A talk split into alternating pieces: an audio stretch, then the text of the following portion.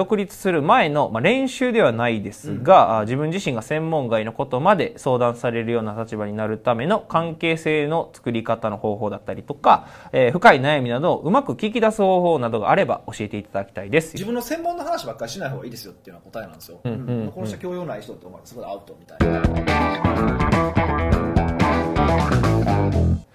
はい。今日も始まりました、レスポンスチャンネル、マーケティングこそ社長の仕事だということで、今日はですね、司会の高木とゲストに北岡さんをお招きして、えーはいやっていきたいと思うので、よろしくお願いしま。ますよろしくお願いします。急にテンションが、急に？新年今一発目ぐらいでしょや、二発目ですね、これ。二発いや二発目やけどそうです。あ、なるほど。そうですね。今からという。日本撮り日本撮り。ということで。頑張るでと。はい。頑張っていきましょうということで。はい。今日はですね、あの、い質問をいただいておりますので、ありがとうございます。もうそれがもう質問が一番ありがたいんですよ。あ、そうなんですいやね。もうそうじゃないですか、こんなんやってて、はい。あれでしょただただ喋ってるだけでもうほんま辛いんですよ。マジで。でほらはい。なるほど本当にはい。聞いてくれてるんかなとか、あーなるほどなるほど。なんかあるじゃないですか、うん。質問とかいただけるとあ聞いてくれてるんやって思えるし、うん。でこうそれに回答できるってことは、うんなんかあちゃんと役に立ってるな感があるじゃないですか、うんほんまオンラインそれがないから嫌いなんですよね ガンガンオンラインで発信してますけど。そうなんですよ。オンライン嫌いなんで、もう、ものすごいうちはどっちかというと、もう、槍で戦うタイプ。あ、なるほど、なるほど。竹槍舞台でやってます。はい。ぜひぜひ、あの、質問をね、いただけえーると本当ありがとう。はい本当めちゃくちゃ嬉しいです。コメントだったりとか、チャンネル欄にいただければと思います。うんということで、えー早速ですね、いただいている質問をちょっと読み上げていきたいと思います。はい。えーっとですね、MG さんからのお質問ですということで、うんえー今、今、M おじいさんっていう意味の MC ですか？いや、MOG さんではないですね。MG って書いてますね。あ、その、ローマ字で MG あそうですローマ字であ MG さんということでねははい。で、えっと、今ですね、えー食品ルートの営業をしていますと。で、近い将来コンサルタントとして独立したい気持ちがあるのですが、あー今の顧客の多くは飲食店や食品の製造会社が主ですと。うんうんうん。で、えーそんなあ顧客先に対して独立する前の、まあ、練習ではないですが、あ自分自身が専門外のことまで相談されるような立場になるための関係性の作り方の方法だったりとか、えー深い悩みなどをうまく聞き出す方法などがあれば教えていただきたいです。よろしくお願いします。ということで質問をいただいております。わかりますね。あーそうんうんうんうんこれから独立しようというので、今の仕事でうん。コンサルというかクライアント先というか、方から悩みを聞いたりとか、今の仕事以外にこう悩みをまあ相談してもらうという関係作るにはどうしていったらいいのか。これ多分ね。専門系の仕事をされてる方とか、まあ、セールスでもそうだと思うんですけど、うんはい。多分あのーすごい使える話はいだと思うんですけどね。あのー自分の専門の話ばっかりしない方がいいですよっていうのは答えなんですよ。お、そのえどういうことですか？例えばなんですけど、そうですね。何がいいかな、まあ、まあ僕、まあ、経営コンサルタントとかあるんじゃないですか,、一般的に言うと多分あのーお客さんは僕うん。にマーケティングのせ相談とか、マネジメントの相談とかをしてくださるわけじゃないですか、でなんですけど結構そう雑談の時とかにうん。意図的にねうん。例えば、そうですね宗教の話とか、えっと、ワインの話とか、はい。なまあまあ、イタリアの話とか、うん何でもいいんですけど、うん。全然専門とは違うようなところの、なんかマニアックな話をほするっていうのーは僕結構大事うーんしてるんですよ。はい。でこれをすると何がいいのかっていうと、はい。あのこの人はめっちゃ幅広い知識持ってるやんってまずなるじゃないですか？ああ、その専門外のことも知ってるっていう。そうそうそう。んんんんってことは、今の話でいくと、今のうそのニュアンスでいくと、うんその専門外のことも聞いても大丈夫じゃないのか。ちょっとトライアルって、例えばあ、まあ僕、もともとマーケティングコンサルタントが始まってますけど、その時でも会計の相談とか受けてたんですよ。あ、そうなんですそう、ね。だからそれはもううんそうなんですよ。うん関係ないことまで知ってるから、多分この人何でも知ってんちゃうかみたいな感じのイメージを持たれるんですよ。はい。っていう意味でも大事だし、うんもう一個重要なのが、はい。あのーそう専門性のはい。深さって、うん例えば、まあ、マーケティング、まあ、まあ、経営コンサルタントって今世の中にむちゃくちゃいてるじゃないですか、はいたくさん。うんうん。まあいらっしゃいますね。たくさんいらっしゃいます。るじゃないですか、はい。でその中で、うん。どの人が一番経営に対して造形が深いのかとか。おおわかんない。わかんない。はい。わかんないですね。まあ、僕らも分かんないですけど、うん。まあ、少なくとも僕らが見てこいつ達成なと思うやつはいてますよ、ね。はい。言いたいんですけど、ピー流せるから言う？いやピー流したら言った意味ないですよ。なんけど、まあ、そういう卑猥な番組なんかやめますけど、はい。でも、まあ、似てるわけじゃないですか。お客さんから見た場合に、そいつと、うん。毎日そいつと言いますけど、そいつとはい、僕が、どれぐらいの差があるのか見えないんですよ。うーん、確かに。経営コンサルタントっていうのではわかるけど、その差がどのぐらいあるかとそうわかんか。ないでしょ。で、その時にうん。経営のことしか喋ってないやつと、ん。ワインとか他のことについて知ってるやつやったら、ん。こっちの方が詳しそうに見えるでしょ。まあ確かに、なんか専門のとこは知ってて当たり前というか、なんかそうこそう。で、その時に全然関係ないその歴史とかそういうの知ってると、ん。こっちもすっげえ賢いんじゃないかみたいな、あの、勝手なイメージを持たせることができるんですうん。よ。なので、その専門性の深さをアピールするのにもうん。いいのでうんうん、で、そうすると深いなってなるから、やっぱり関係のない話とかも、そういう深い悩みの話とかも聞けたりとかするんですよ。へえ。北岡さんはちなみにどういう話されるんですか？その、クライアントさんにうん、こう、その専門外の話をされるときって、結構こういうのがあるいや、だからもうそれ、はね、なんかその時の雰囲気に応じて変えたりとかするんですね。で、うん。例えば、あのー何があるかな？例えば物理の話とかします。え？物理ですか？物理の話とかはいを結構すると、うんあの、大体まあ、社長さんって文系じゃないですか。ああ、そうですね。まあ僕もうんうん文系なんですけど。別に僕も文系なんですけど、はいちょっとにわかの、はいあの、そういう話を、理系の話をすると、はい。おめっちゃ賢くないですかみたいに見えるじゃないですか。まあ確かに、文系の人からしたらこう理系の人ってこうすごい賢いっていうイメージが。そうそうそうそう。うんうんうんで、それが、あのーこう、経営とこう、つながってますよね、みたいな話を意図的にしたりとか。うんうんうん。自然法則と経営って結構似てて、あ、なんか、で、なんたらの法則っていうのがあって、とかっていう話をすると、うんうんうん。なんか、え？ってなる。すごそうな、こう。それをつなげていくんです自分の専へ門性の話を、うんす専門的な話をするときに、うん。ちょっと違う専門分野で例えるとか、ああ、いうのが。一番いいと思います。うん、うん、うん、うん、うん。なるほど。だからそこにちょっとちらっと知識をちょろっとこう、ぶっ込んでいくというか、うんうんあのやっていくとすごくいいですね。うーん、なるほど、なるほど。そのビジネスに関係のないとこからビジネスに持ってくるみたいな感じですかね。そうそうそうそうそうまあまあそれ僕ら僕らはマーケティングコンサルタントでそうですけどねだかうんらそれがファッションのコンサルタントの方だったらファッションのコンサルタントでも全然違う分野から持ってくればうん。賢そうに見えるので。そういう感じでするとこうこの人はすごい幅が広いなみたいな感じに見えちゃうんで。うん。うん。うん。なるほどなるほど。それだけですね。それだけですね。それで十分だと思います。ちなみにその、その専門外のテーマっていうのはどういうふうにこう決めていくみたいなのがあったりするんですか？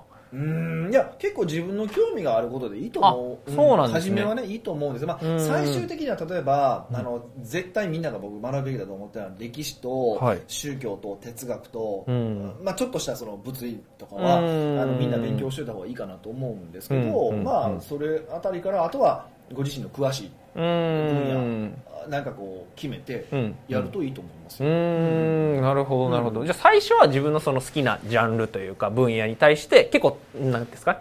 特化して勉強して、でそこからじゃあどうやってつなげられるかみたいなのを考えたりするみたいなそうそう感じですかね。そうそうそうそういうふうにやれば十分だと思ういます。よねちなみにそのなんか歴史と宗教とってあったんですけど、なんでその歴史はやっぱ知っといた方がいいみたいなのあるんですか、うーんなんでって言われると困るな。いや、なんか、あの、あのまあ、僕ももともとその、ね、ほんま専門バカでうん。ずっとその自分のことばっかやったんですけど、うん。僕先生がついた時に、はい。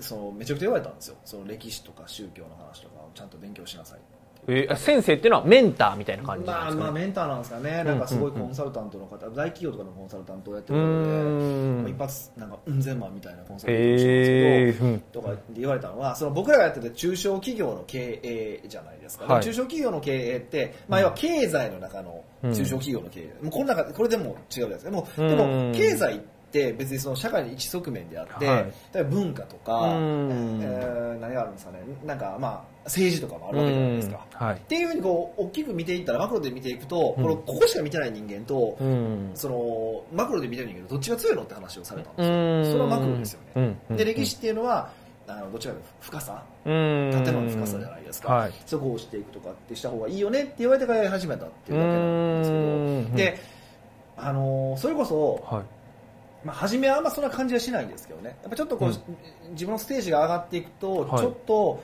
まあなんか偉い方とかとうん。お話しさせていただくことも出てくるじゃないですか、うんうん。でそういう時に本当ね歴史の話とかむちゃ出てくるんですよ、えー、そうなんですね。めちゃめちゃ出てくるんですよ、うんでだからそういうのについていけるかついていけないかっていうのは結う構ん。あのなんか勝負やなっていうう感じがしますね、うんうんうん。この人教養ない人って思う。そこでアウトみたいな。ああいうのもありますしね、うんうんうんうん。ちなみにそのなんですかね歴史を知り始めるラインというかこれぐらいからはそのなんですかそのお大きいジャンルじゃないですけどマクロで考えた方がいいみたいないのってあやまあもうったりする食えたらややった方がいいですよ。うーん。あ食えたらもうやった方がいい。もう食えるようになったら多分そういうの勉強した方が本当うにいいと思うんですけどね。ーんうんうんうんじゃあどどれぐらいですかね？1000万とかぐらいいやもう1000万とかじゃなくてもう僕だったらもう月20万やったら食えるじゃないですか。大体普通の方だったら、うん。うん。もう月20万とか稼げるようになったらそういう関係ない分野もやっぱりどんどん勉強するようにしていった方がいいですよ、で僕も今だ今も、はい。ずっと大体3 2か月か3か月ごとにテーマ決めて、はい。その間こう集中して勉強するっていう時間を全部作ってるんですよ。この分はい野に関して、この分野に関しうんてっていうのを、うん。